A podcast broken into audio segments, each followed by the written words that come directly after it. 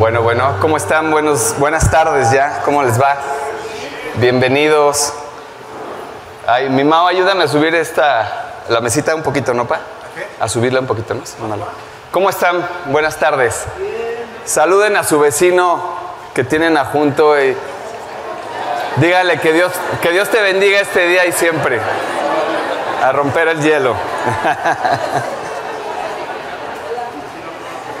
Bueno, pues bienvenidos al mejor día de la semana, que es el domingo. Y todos los días con Dios es el mejor día también. ¿No? Gracias a Dios. Bueno, hoy eh, en particular, como decía Job, estamos siguiendo esta serie de los básicos de la Biblia. La semana pasada estábamos viendo la armadura de Dios. Y hoy eh, Vamos a continuar con esta serie eh, con un tema eh, muy interesante. Sí, vengo muy cargado de información, o sea que no se me vayan a, abrumar. Este, pues la, la plática de hoy se llama Los enemigos del creyente. Entonces vamos a estudiar lo que significa todos estos enemigos que tenemos a nuestro alrededor y también, eh, bueno, pues vamos a, mandar un saludo a Oscar hasta París. él estuvo en... Ahí, alcen su manita para que lo vean, para que... Eh, exacto, ahí en la, en la imagen de la, de la, pantalla él los va a ver. Eh, estuvo predicando en París y la verdad es que, pues aquí es cuando podemos ver, cuando tenemos un Dios que cumple sus promesas y es un Dios de milagros y aquí hemos visto en esta iglesia los milagros que ha hecho y la verdad que predicar en París y hacer todo lo que estamos haciendo es un verdadero milagro. Entonces, pues tenemos un Dios, hay que confiar en Él, es un Dios de milagros y gracias a Dios por la vida de Oscar que está en París, creo que ya regresa esta semana. Y bueno, pues vamos a, vamos a comenzar. Efesios 6, 10 al 13, por favor. Por lo demás, hermanos míos, fortaleceos en el Señor y en el poder de su fuerza. Vestíos de toda la armadura de Dios para que podáis estar firmes contra las acechanzas del diablo. Ahí va un enemigo ya, ¿eh? el diablo. Porque no tenemos lucha contra sangre ni carne, sino contra principados contra potestades, contra los gobernadores de las tinieblas de este siglo, contra huestes espirituales de maldad en las regiones celestes. Por tanto, volvemos a, nos vuelve a decir el versículo, tomad la, la armadura de Dios para que podáis resistir en el día malo. Va a haber un día malo. Todos los días pueden ser un día malo. Y habiendo acabado todo, estar firmes.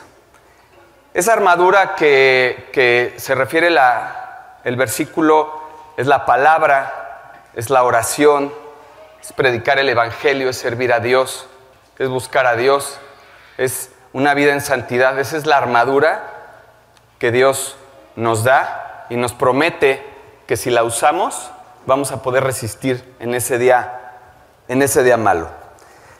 El tema que hoy vamos a ver es un tema muy importante. Espero poder compartir eh, lo que Dios puso en mi corazón con toda la claridad posible. Todos sabemos que hay una guerra espiritual. ¿Quién sabe que hay una guerra espiritual? ¿Quién está enterado que hay una guerra espiritual en este mundo? Hay una guerra entre el bien y el mal. Existe el cielo y el infierno. Existe Dios y existe el diablo. Y como este versículo nos decía que nuestra lucha no es con carne ni sangre, sino, ¿me lo puedes volver a poner, porfa, este, Has? Por favor. Eh, no es con, nuestra lucha no es con carne ni sangre, sino con, contra potestades, contra los gobernadores de las tinieblas de este siglo, contra principados. O sea, ¿qué significa esto? Significa que el pleito no es contigo. Es una guerra espiritual. son espíritus en tu mente que hacen las guerras, que hacen que tú tengas guerra en la vida contra otra persona. No es la persona en sí. Por ejemplo, te voy a dar unos, unos ejemplos. Por ejemplo, las guerras. En las guerras los ciudadanos de los países, ninguno quiere ir a luchar. Ninguno quiere matar al otro. Estaba viendo una, película eh, bastante fuerte de, la Segunda Guerra Mundial, en donde un soldado americano, eh, hay una batalla impresionante y un soldado americano ve a un japonés en el suelo muerto y se pone a llorar.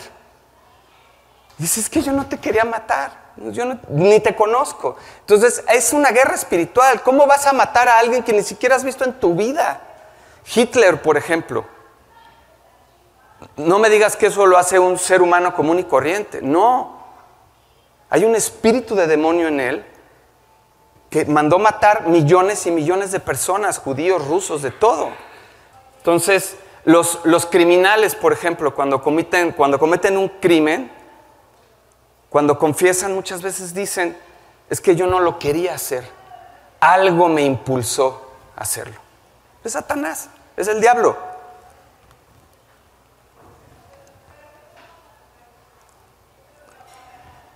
Estamos en guerra y vamos a estar en guerra y cada día, por el aumento de la maldad, nuestra guerra va a ser más intensa. La Biblia habla al derecho y al revés de guerras. En Santiago 4 del 1 al 3 nos dice, ¿de dónde vienen las guerras y los pleitos entre vosotros? ¿No es de vuestras pasiones las cuales combaten en vuestros miembros? Codiciáis y no tenéis, matáis y ardéis de envidia. No podéis alcanzar, combatís y lucháis, pero no tenéis lo que deseáis porque no pedís. Pedís y no recibís porque pedís mal para gastar en vuestros deleites. Si ves, la Biblia nos sigue hablando de guerra, de luchas. Hay una guerra espiritual, eso no lo podemos obviar. ¿De dónde vienen las guerras entre vosotros? ¿De dónde vienen las guerras mundiales? ¿No es de, vuestras pasiones las cuales combaten sus propios miembros?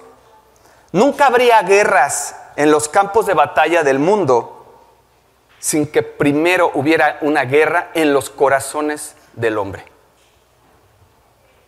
Lo que hace peligrosa a una bomba atómica no es en sí la bomba, sino el hombre que la hace detonar. Y es que realmente el problema es el hombre en sí. Y lo cierto es que la guerra es un símbolo perfecto de las luchas que el creyente tiene. La Biblia habla de guerras. La Biblia dice que Jehová es varón de guerra. Dice que adiestra nuestras manos para la batalla. Dice que Jehová es Jehová de los ejércitos. Hay como un idioma bélico, ¿sí? Espiritual en la Biblia. Segunda de Corintios 10, 3 y 4, por favor. Pues aunque andamos en la carne, no militamos según la carne hablando de los creyentes, porque las armas de nuestra milicia no son carnales, sino poderosas en Dios para destrucción de fortalezas.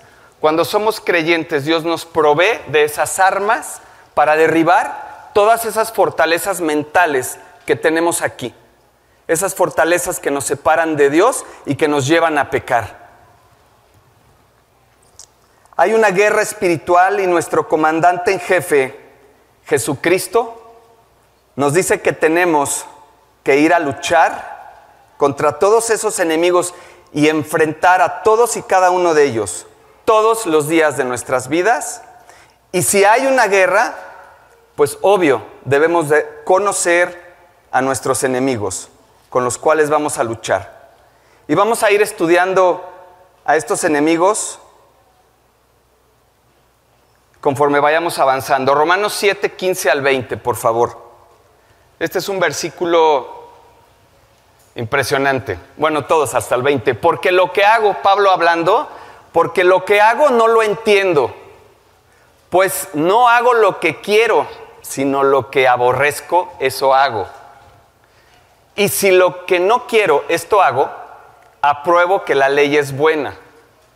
De manera que ya no soy yo quien hace aquello, sino el pecado que mora en mí. Y yo sé que en mí, esto es, en mi carne, no mora el bien porque el querer el bien está en mí, pero no el hacerlo. Porque no hago el bien que quiero, sino el mal que no quiero, eso hago. Y si hago lo que no quiero, ya no lo hago yo, sino el pecado que mora en mí. Parece un trabalenguas, ¿no?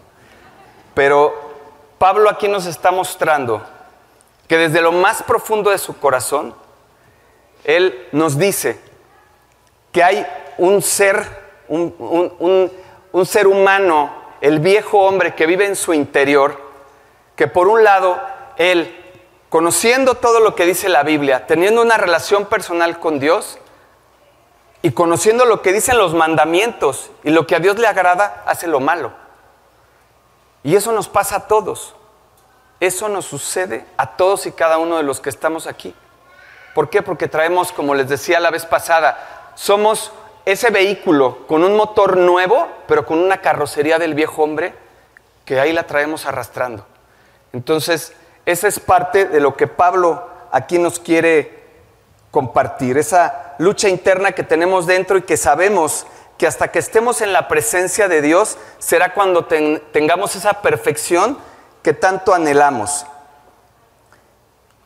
Y aunque nos despertamos cada mañana con el deseo de agradar a Dios, con el pensamiento, con todo lo que hagamos, en cada actitud, en cada gesto, en cada decisión, terminamos fallando y por eso vivimos pidiendo perdón todo el tiempo a lo largo de nuestra vida cristiana y muchas veces sin querer hacerlo. Pero en esta batalla interna a veces nos equivocamos, fallamos en el blanco, en otras palabras, pecamos contra Dios.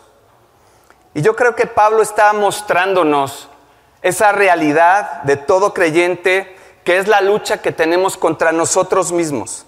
A veces pasamos tanto tiempo buscando enemigos fuera que buscamos el enemigo en el jefe, buscamos el enemigo en el esposo, en la esposa, en los hijos, en la familia, con compañeros del trabajo y con personas hasta que ni conocemos. Y se nos olvida muchas veces que la peor guerra está aquí dentro y está aquí dentro. Hoy en día se sigue hablando de conflictos en Ucrania y Rusia. Y bueno, creo que ya estallaron otros nuevos de conflictos en países y lugares de este mundo, de guerras por territorios, de guerras por dinero, por petróleo, pero la mayor de estas guerras que nosotros tenemos es esa guerra contra nosotros mismos. Pablo dice a los efesios dejando muy claro que hay una guerra espiritual. Y nos deja también muy claro que hay un feroz enemigo que es el diablo. La Biblia también lo dice, vuestro adversario el diablo anda como león rugiente buscando a quien devorar. Pero cuando la Biblia habla del diablo, ¿qué nos manda el Señor? Resistid al diablo y él huirá de vosotros. ¿Qué promesas nos regala el Señor? Aquel que es de Dios, nos dice la palabra, el maligno no lo toca. Ahora tenemos al Espíritu Santo y ahora somos templo del Espíritu Santo y ese es un regalo que Dios nos ha dado. Entonces, de cierta manera, el que más daño nos puede hacer en nuestra vida no es ni siquiera el diablo, al menos a los creyentes. ¿Quién es el que más daño puede hacerle a un creyente? El creyente mismo. ¿Quién puede ser el mayor tropiezo en nuestra vida espiritual? Nosotros mismos.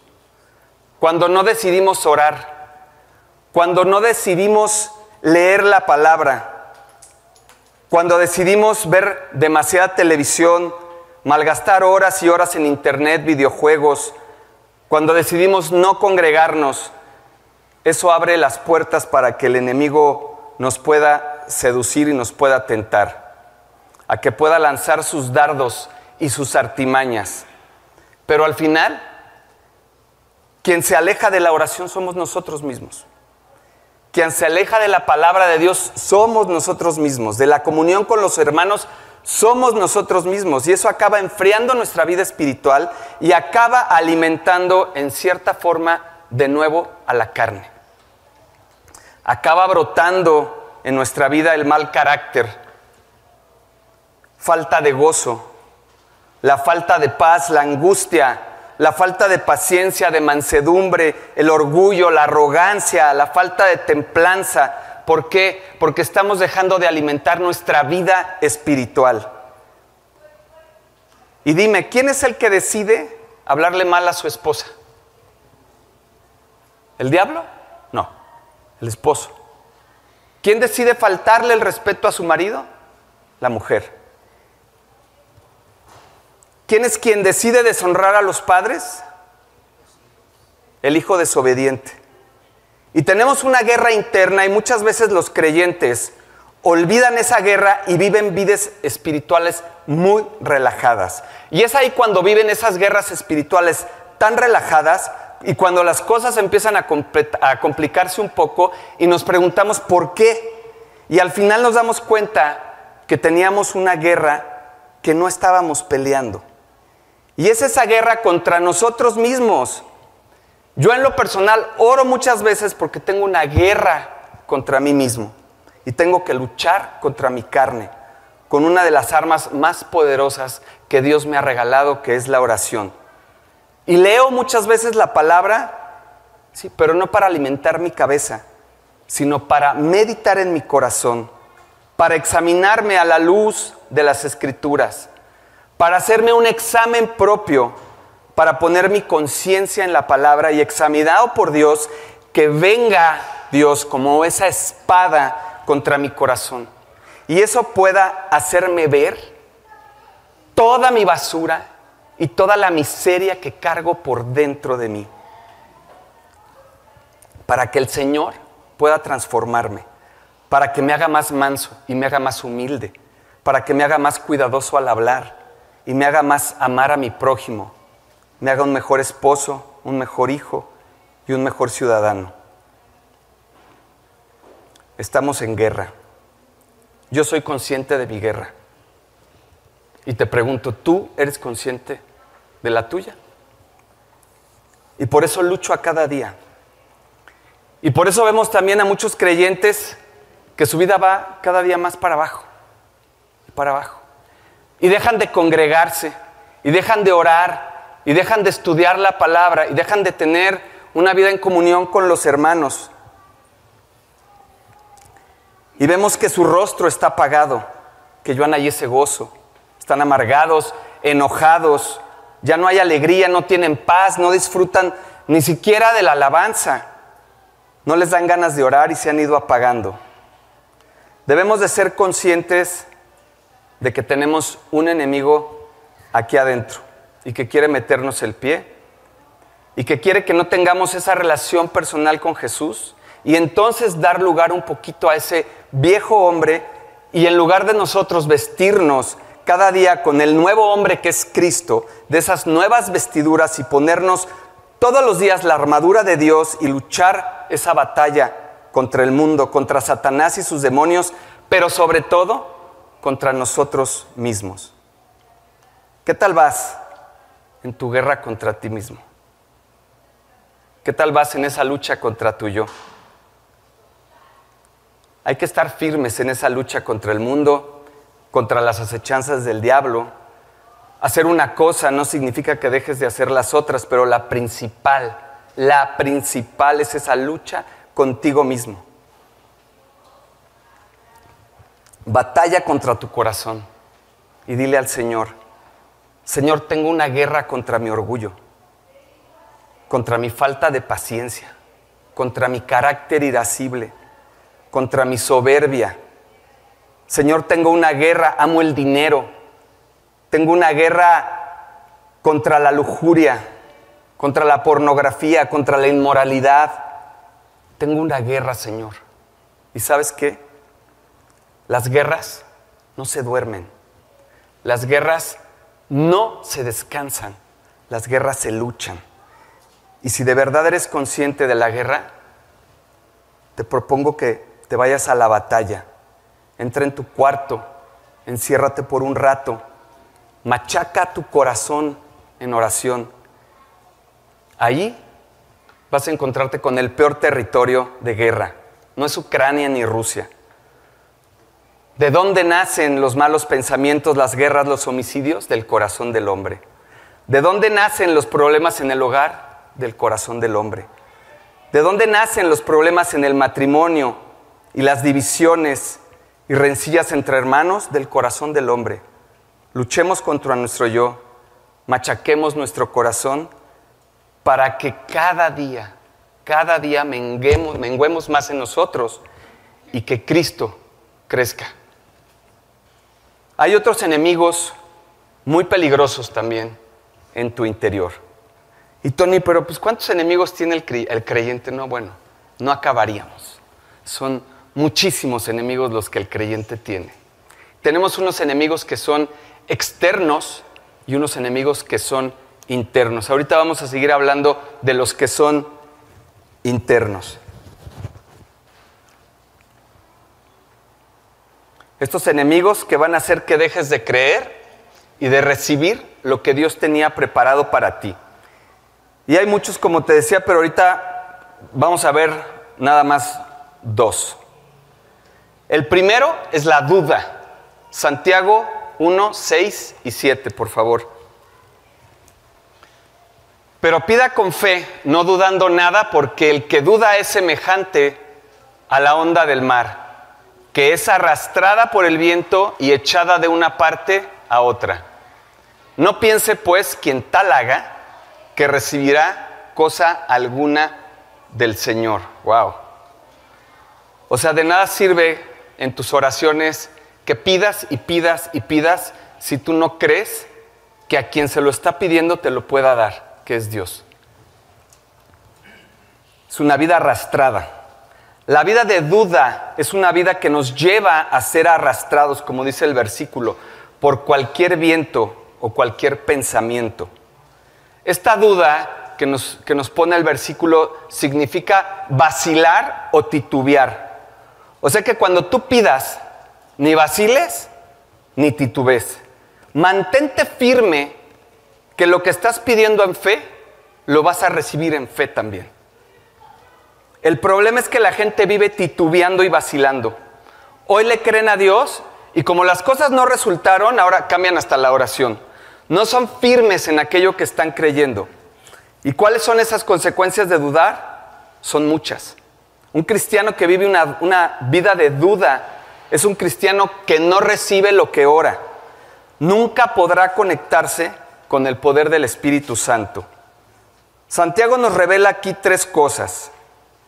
Dice que eres como las olas del mar. Es una fe que hoy, como las olas, hoy está alta y mañana está baja. Hoy está fuerte y mañana está débil. Como las olas del mar que suben y bajan, arriba y abajo. La duda trae una vida inconstante y sin estabilidad. El domingo vienes a la predi y te vas creyendo y pilas, y el lunes ya estás otra vez cayendo. Y cuando las cosas no te salen como tú quieres, también estás abajo. Y ahí Santiago dice que eres arrastrado por el viento. La vida de duda es una vida arrastrada sin fundamento porque no tiene raíces. La persona que tiene fe, sus raíces están fundadas en la roca, en ese fundamento que es Cristo. Y aunque venga el viento, y aunque vengan las olas, y aunque venga la prueba, no serás conmovido, como dice el versículo. La última consecuencia es que si dudas, no vas a recibir nada de parte de Dios. Un cristiano que duda, Dios no lo escucha. No hay bendición, no hay milagros, no hay sanidad, no hay presencia de Dios en tu vida. Por eso aquel que se acerca a Dios, como dice la palabra, tiene que creer que le hay, que existe, que Dios es real. y que es galardonador de los que le buscan. Por tener fe los paralíticos caminaron, los ciegos vieron, los endemoniados y los enfermos fueron sanados y miles de milagros fueron hechos. Si hay falta de fe en tu casa, no habrá presencia de Dios, no habrá milagros ni bendiciones, no habrá sanidad ni crecimiento en tu relación con Dios. Va a ser una vida llena de aflicción, de angustia, de inseguridad. Jamás dudes de lo que la palabra de Dios dice. Otro gran enemigo que tenemos interno es la distracción. Javes, ¿podrás poner tantito el, aire? Porque ya está haciendo un poquito de calor, ¿no? Bueno, yo estoy bien, pero no quiero que se me vaya a empezar a, a calorar. Otro enemigo es la distracción. Este es el enemigo que más está atacando hoy en día a la iglesia, la distracción. La distracción te desenfoca de lo más importante para enfocarte en lo que no es importante. El arma más poderosa de Satanás que está utilizando es esta distracción. Hay personas que no reciben nada de parte de Dios por esa distracción en la que viven. No están avanzando por lo distraídos que están. Y se nos va la vida. Pasan los días y ni cuenta nos damos. Y esto es en serio. Una de las cosas que hace la distracción es que te desconecta. Es como la duda, te desconecta del poder de Dios. Yo te pregunto a ti, ¿dónde deben de estar tus ojos? ¿Dónde debes enfocarte? La Biblia dice que pongas tus ojos, tu mirada, en las cosas de arriba y no en las de la tierra. Cuando tus ojos solo ven tu necesidad, vas a dejar de ver lo espiritual. Cuando solo ves eso, piensas puras banalidades, cosas que no tienen importancia. Dejas de avanzar en las cosas de Dios. Cuando tu mente solo ve estas cosas terrestres, vas a dejar de ver las cosas celestes. Y debes de romper con esta distracción. La distracción te detiene y te hace invertir tiempo en lo que no te hace avanzar. Y te hace perder el tiempo en aquellas cosas que no te, que no te construyen. Pon tu mirada en las cosas de arriba.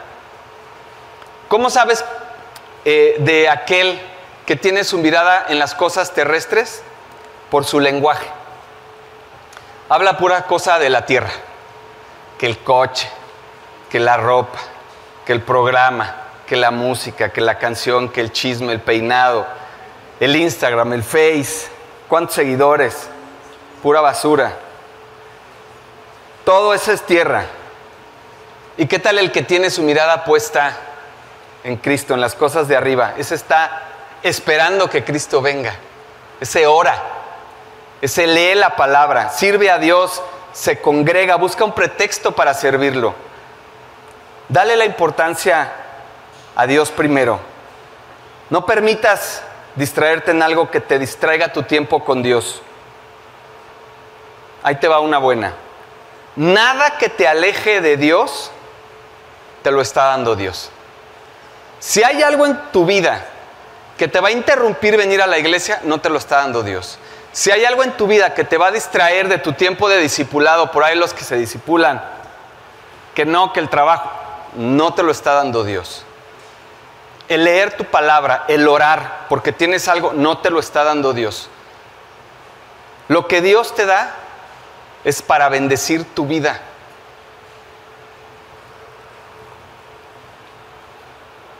La cura de la distracción es centrar nuestros pensamientos en lo más importante. Meditar en Dios y en su palabra es la cura de la destrucción. Vencer la distracción es poner tu mente en la palabra de Dios. Ahí pon tu mirada.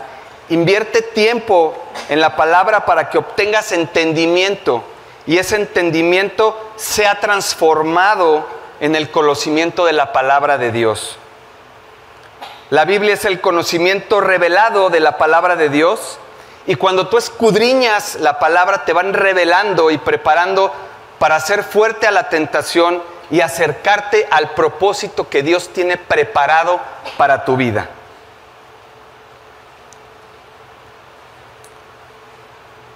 Hermanos, hay que reconocer que el camino al cielo no está fácil.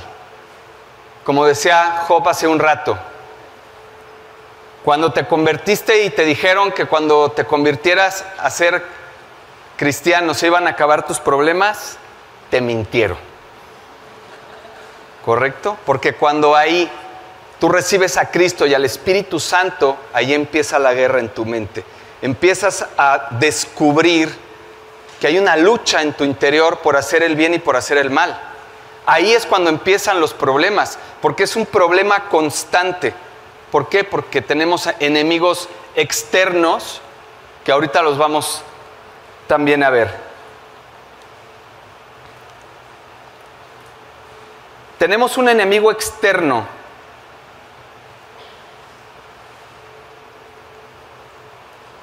Es la carne. Y vamos a entrar de lleno en este primer enemigo para saber cómo combatirlo. Vamos a empezar primero a combatiendo al mundo. Juan 17, 15 y 16, por favor. No ruego que los quites del mundo, sino que los guardes del mal. No son del mundo, como tampoco yo soy del mundo. Aquí me encanta ver cómo Jesús una vez que nosotros tomamos la decisión de vivir para Él, Él nos arropa, nos adopta y nos dice, ustedes ya son míos y ustedes ya no son del mundo. La Biblia usa la palabra mundo de varias maneras. Algunas veces, para que no nos confundamos, porque muchas veces nos podemos balconear con la palabra mundo en algunos versículos y ahorita van a ver por qué. A veces la, Biblia se refiere al mundo como a la tierra que Dios ha creado, otras veces se refiere a la gente que está en el mundo, ¿sí? como ese versículo de Juan 3:16, que dice, porque de tal manera amó Dios al mundo. Entonces, por un lado, la Biblia nos dice que no amemos las cosas del mundo, y por otro lado, nos dice, de tal manera amó a Dios al mundo. Pero estamos hablando de un contexto diferente no es el mismo significado. Y la Biblia dice un tercer significado que es la primera carta de Juan capítulo 2, 15 y 16, que nos dice, no améis al mundo. O sea, a ver, ¿cómo? Primero dice, dice Dios, de tal manera como Dios amó al mundo, y aquí nos dice, no améis al mundo. Son dos mundos diferentes. Ni las cosas que están en el mundo. Si alguno alma el mundo, el amor del Padre no está en, él. Porque todo lo que hay en él, eh, perdón, porque todo lo que hay en el mundo, los deseos de la carne, los deseos de los ojos y la vanagloria de la vida, no proviene del Padre, sino del mundo. ¿Sí quedó claro esa parte, verdad? Aquí donde la Biblia nos dice, no améis al mundo ¿A qué se refiere aquí la palabra la palabra mundo? Se refiere al mundo que está gobernado por Satanás. Ese es el mundo a lo cual se refiere aquí la palabra. Se refiere a las cosas atractivas que Satanás usa para alejarnos de Dios. Dios desea que lo amemos con todo nuestro corazón. Y Satanás no quiere que lo amemos, que amemos a Dios. Así que utiliza todas las cosas atractivas del mundo para alejarnos de Él y de su voluntad. ¿Cuáles son esas cosas que utiliza Satanás para alejarnos? Como les decía, la televisión, celular, películas, deportes, cierta clase de música. Allá, andamos eh, poniendo la música y cantando y cantando y no sabemos ni qué estamos cantando y lo único que estamos haciendo es cantando maldiciones. La mayoría de la música que estamos escuchando, bueno, que no escuchamos, que ponen en el radio, reggaetón y todo eso, son puras maldiciones. Hay eh, publicidades que han hecho, no digo la marca para no meternos en problemas, pero hay una marca de ropa muy fina que hizo una publicidad adorando a Satanás. Con, niños pequeños y los mancharon con gotas de sangre. Fue criticadísima, ¿no? Menos mal.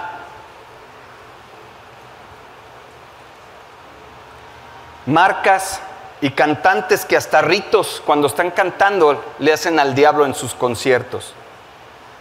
Y algunas de estas cosas, no quiero ser legalista, no es que sean todas malas en sí mismas, pero empiezan a tomar, cuando empiezan a tomar el primer lugar en nuestra vida, llegan a ser un pecado para nosotros.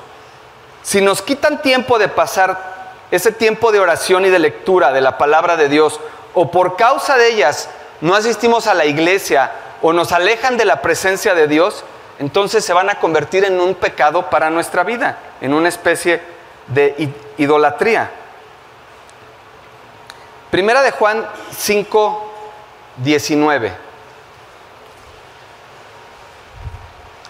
Sabemos que somos de Dios y el mundo entero, fíjense qué fuerte está eso, ¿eh? para los que no creen que el diablo existe, sabemos que somos de Dios y el mundo entero está bajo el maligno.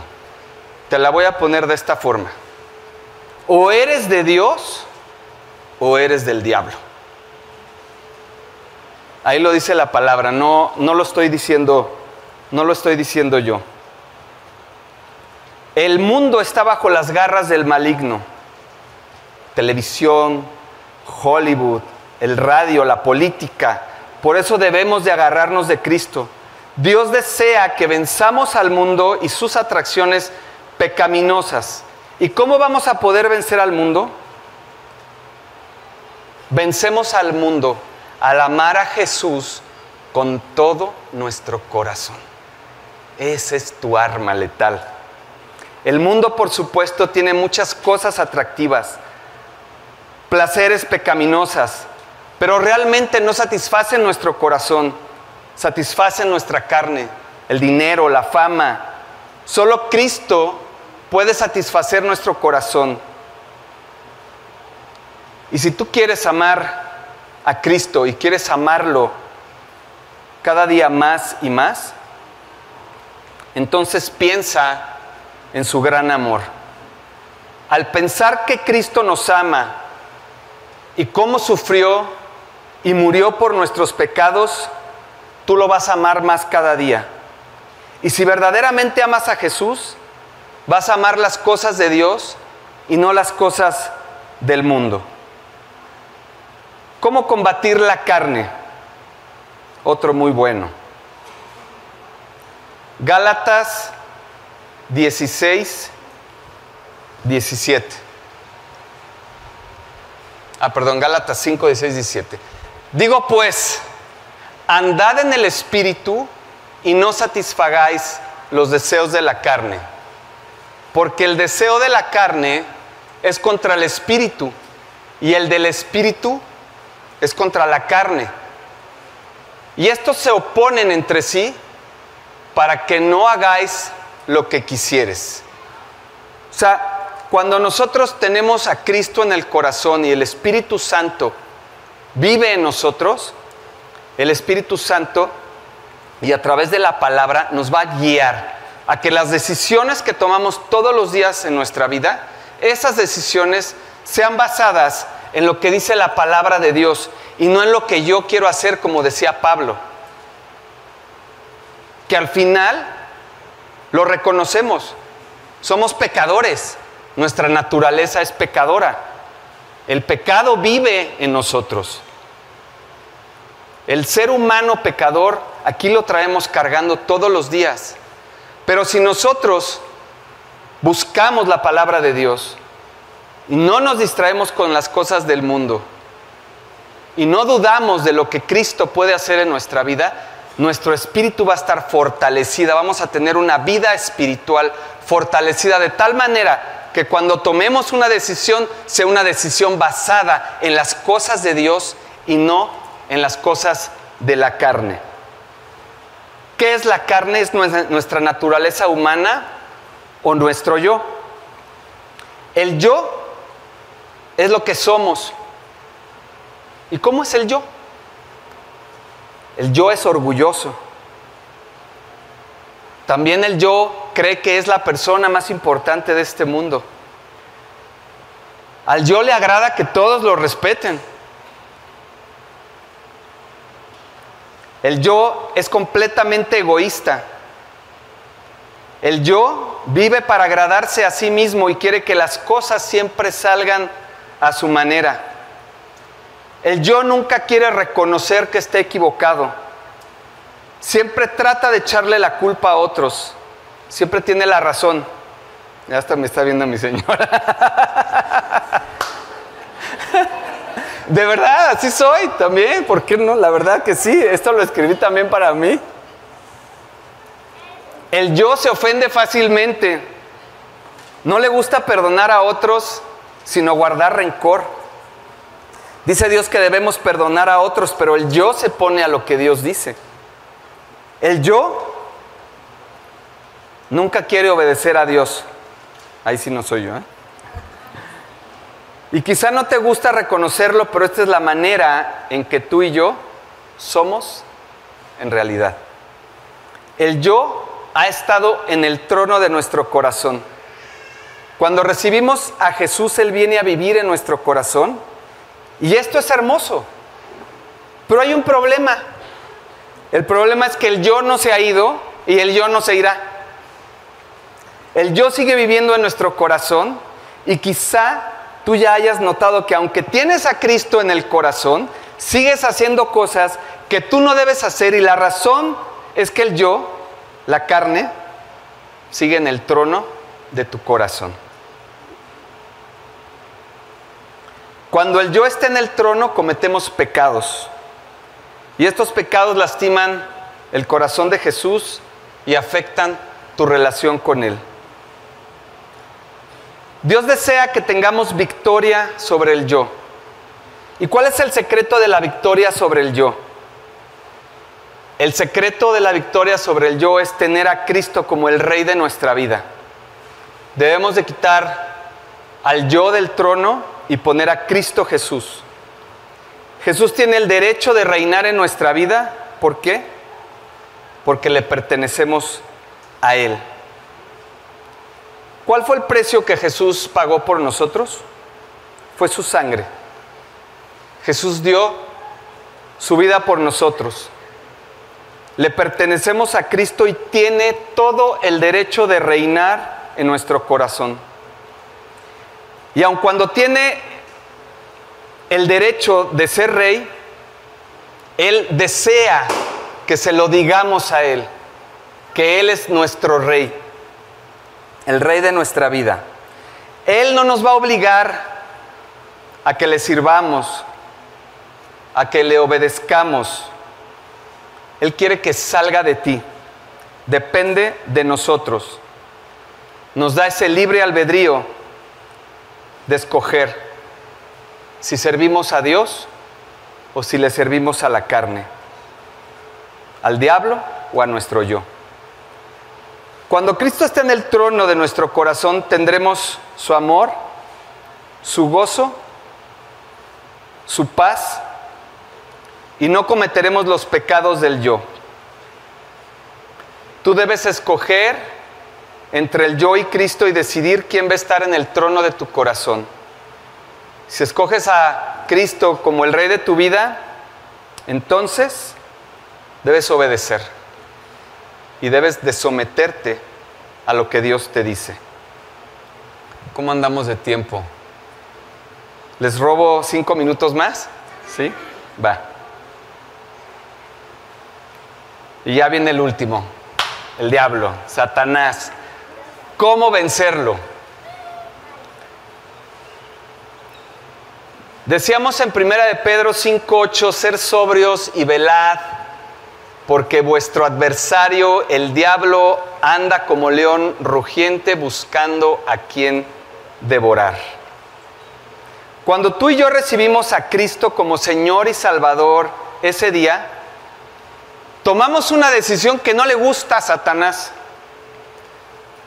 Tú lo dejaste a él, a Satanás, y te uniste con los que confían en Jesús.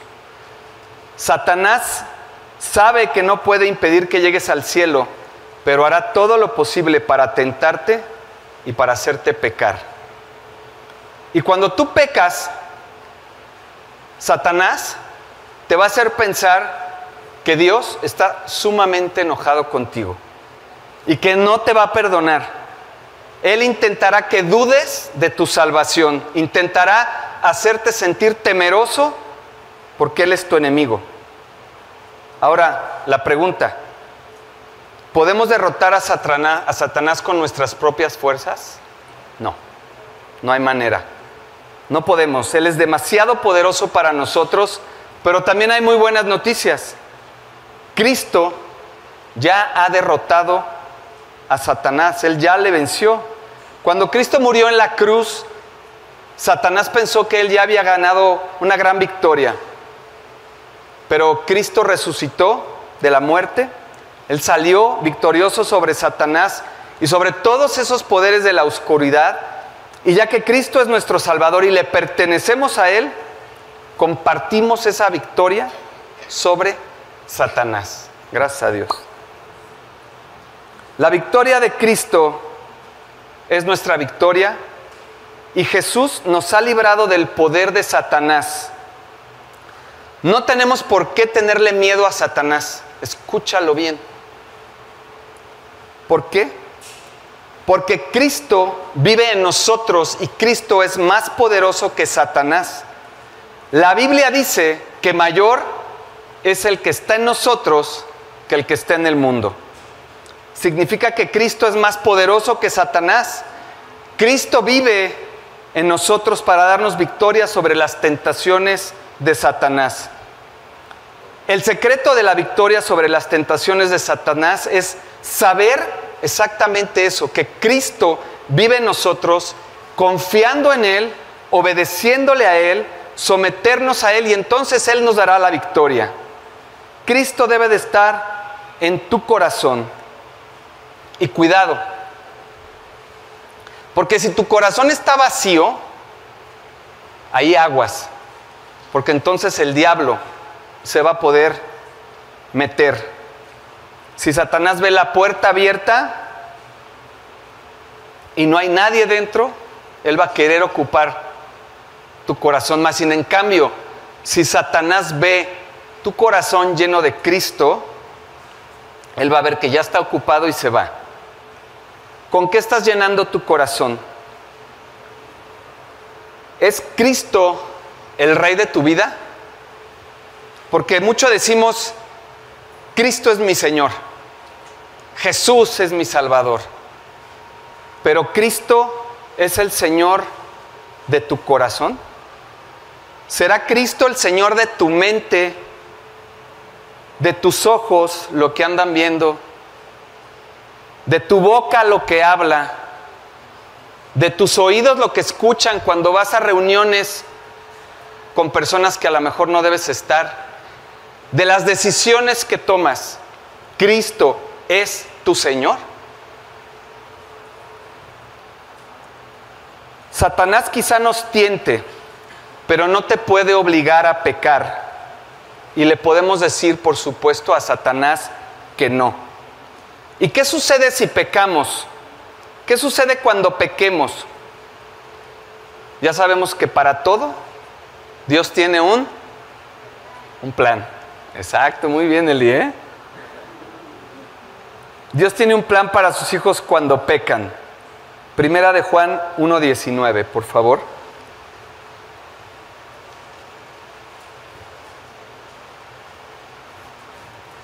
¿No te la di Primera de Juan 1.19, ahorita la buscamos.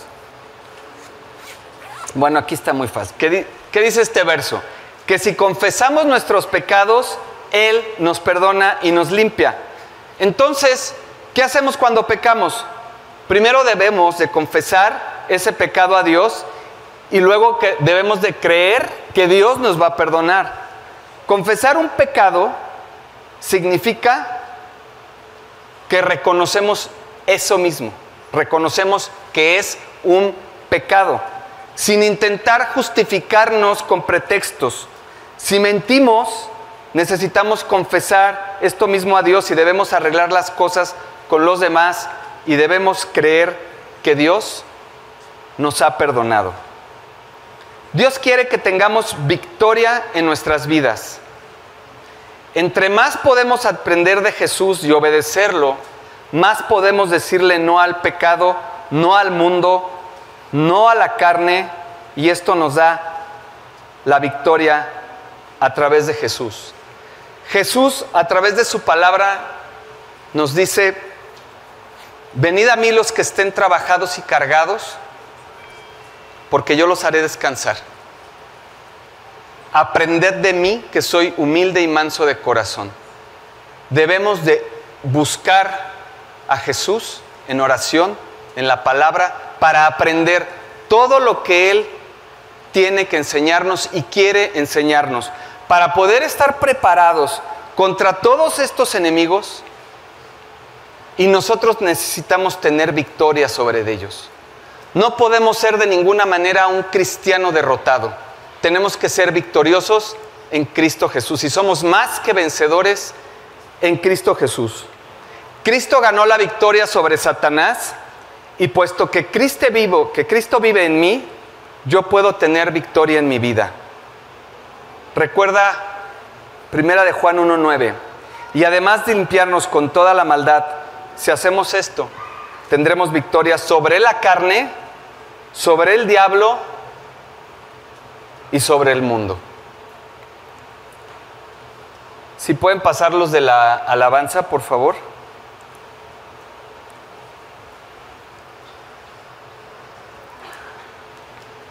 Yo quiero compartir contigo, para finalizar, ya estamos cerrando la, la, predi, todo lo que hacemos aquí es tratar de transmitirte primero lo que dice la palabra y ser testimonio de lo que Jesús ha hecho en nuestras vidas.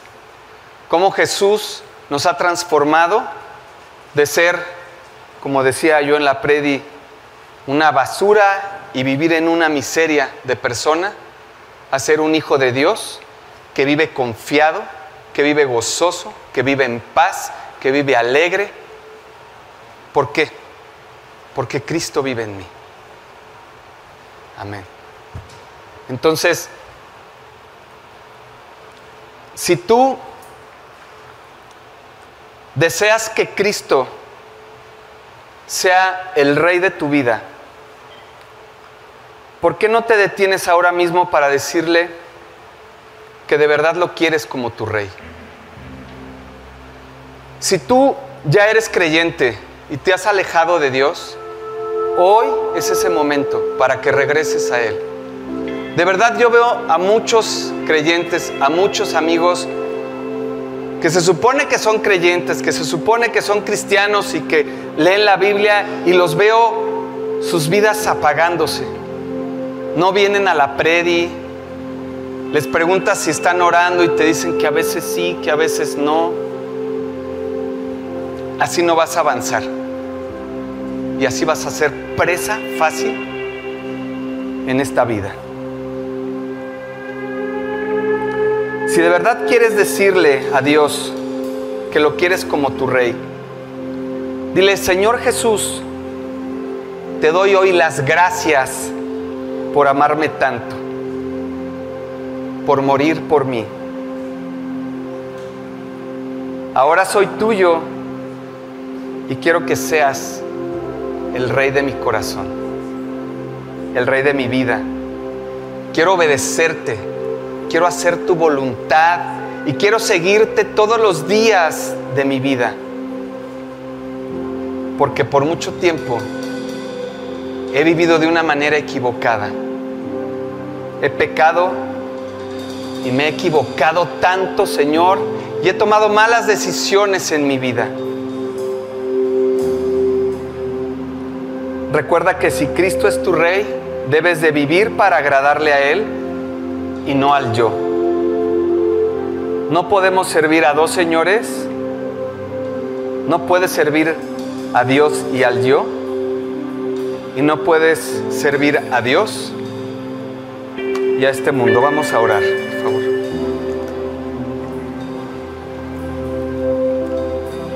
Padre, cuántas gracias te doy, Señor, de que hoy me des la oportunidad de buscar tu rostro. Gracias Dios primero por la vida que nos das, por la salvación que nos has regalado y por todo lo que tú has hecho en nuestra vida. Gracias Dios porque hoy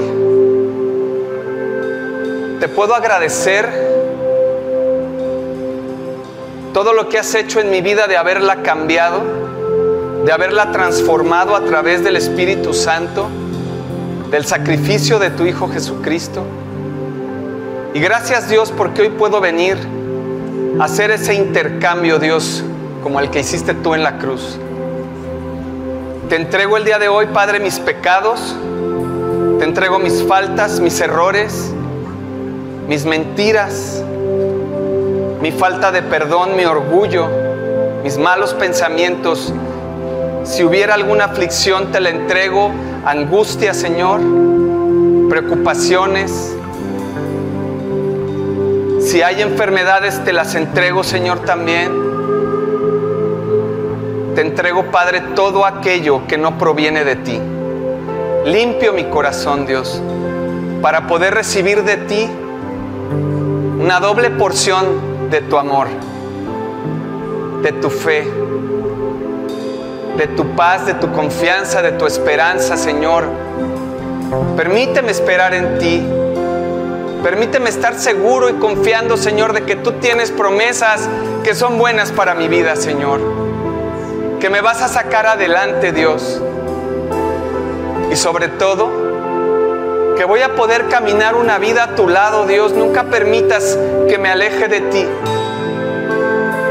Padre Santo, gracias Señor, porque eres un Dios de amor. Porque a pesar de cómo somos, tú no cambias. Sigues siendo el mismo, el Dios amoroso, con sus brazos abiertos y su brazo extendido, Dios. Gracias Señor, porque siempre estás ahí para nosotros. Gracias por darnos la seguridad que tenemos en ti de buscarte en cualquier situación, en cualquier momento, Señor. Gracias te doy por todo, Señor. Te pido por cada una de las personas que están aquí, Señor, para que tú bendigas cada corazón, para que los llenes de tu amor, los fortalezcas en tu palabra y que te busquen, Dios. Que busquen ese Señor Jesús que nos ama a pesar de cómo somos y a pesar de lo que hagamos, Señor. Gracias te doy por el día de hoy, Señor. El nombre de Cristo precioso Jesús. Amén y amén.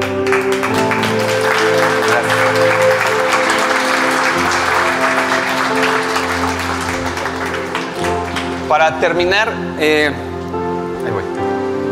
no sé qué estés pasando tú el día de hoy cuál sea tu situación, si estás pasando por alguna dificultad, alguna enfermedad o algún problema, pero déjame decirte algo. Hay dos cosas en la vida que todos tenemos en común. Uno son los problemas y otra es la muerte. Y tus pecados y mis pecados lo que hacen en esta vida es que nos separan de Jesús nos separan de tener todas esas bendiciones que el Espíritu Santo nos da y nos quiere regalar y nos separa de tener una vida eterna al lado de nuestro Padre Celestial. No sé qué estés pasando, pero yo quiero invitarte ahorita a hacer una oración para que Dios cambie tu vida. Si tú quieres que Dios cambie tu vida, esa vida de aflicción, de angustia, de problemas. No se acaban los problemas, pero es muy diferente pasar los problemas al lado de Cristo que pasar los problemas tú solo, deambulando por el mundo, preocupado, angustiado, sin dormir. Yo quiero invitarte a que Cristo cambie tu vida de verdad, como cambió la mía. Yo soy un testimonio de lo que hace Cristo en la vida de alguien. De verdad yo soy un testimonio. ¿Me acompañan a orar? Padre, hoy vengo buscándote, Señor, porque quiero reconocer que he pecado. Y este pecado me separa de ti, Señor. Y hoy me arrepiento, Padre, y te quiero pedir perdón por todos y cada uno de los pecados que he cometido. Aquellos que recuerdo y aquellos que no recuerdo, pero que tú conoces bien, Señor. Confieso con mi boca y creo con mi corazón que Cristo murió por mí para el perdón de mis pecados, para darme vida eterna y salvación. Resucitó y ahora está vivo. Y hoy te abro la puerta de mi corazón, Jesús, para que tú seas mi Señor y Salvador de mi vida. Entra en mi corazón, Jesús. Límpiame, por favor. Sáname. Purifica mi vida. Purifica mi andar. Quiero seguir tus pasos, Señor. Y todo esto, Señor, te lo agradezco y te lo pido en el precioso nombre de tu Hijo Jesucristo. Amén y amén. Muchas gracias por acompañarnos en esta transmisión. A nombre de todo el equipo de G36 Polanco, esperamos sinceramente que haya sido de aliento. Te pregunto, ¿ya estás echando mano de todo el material que está disponible para compartirlo? Aprovechalo y compártelo. Te invitamos a que compartas todo lo que hacemos, que finalmente es llevar el Evangelio a otras personas. Estamos en todos los canales de streaming, YouTube, Spotify y especialmente te invito a que descargues nuestra app y active las notificaciones para que tú eches mano de todo el material disponible que tenemos para ti. Y muchas gracias por tus oraciones, tus aportaciones y tu servicio. Finalmente, servicio estamos todos invitados a llevar la palabra de Dios a los que están cerca de nosotros, pero lejos de Dios. Así es que hay que hacerlo y si esto te sirve, aprovechalo, úsalo. Puedes descargar todo el material también en gt16polanco.org. Gracias por tus aportaciones, que finalmente la iglesia tiene necesidades y tú quizás has sido de aquellos que han ayudado para que esto se lleve a cabo. Y gracias, gracias de verdad, síguelo haciendo. No estoy pidiendo dinero de ninguna manera, es con toda libertad, pero si tú te quieres sumar, súmate en gt16polanco.org diagonal aportar. Y finalmente, muchas gracias por tus oraciones. La iglesia debe ser casa de oración y Dios nos invita a ser casa de oración. Así es que no dejes de orar para que Dios nos guarde limpios, fieles y asidos a la palabra de Dios. Súmate orando, aportando, sirviendo y nos vemos hasta la próxima. Dios te bendiga.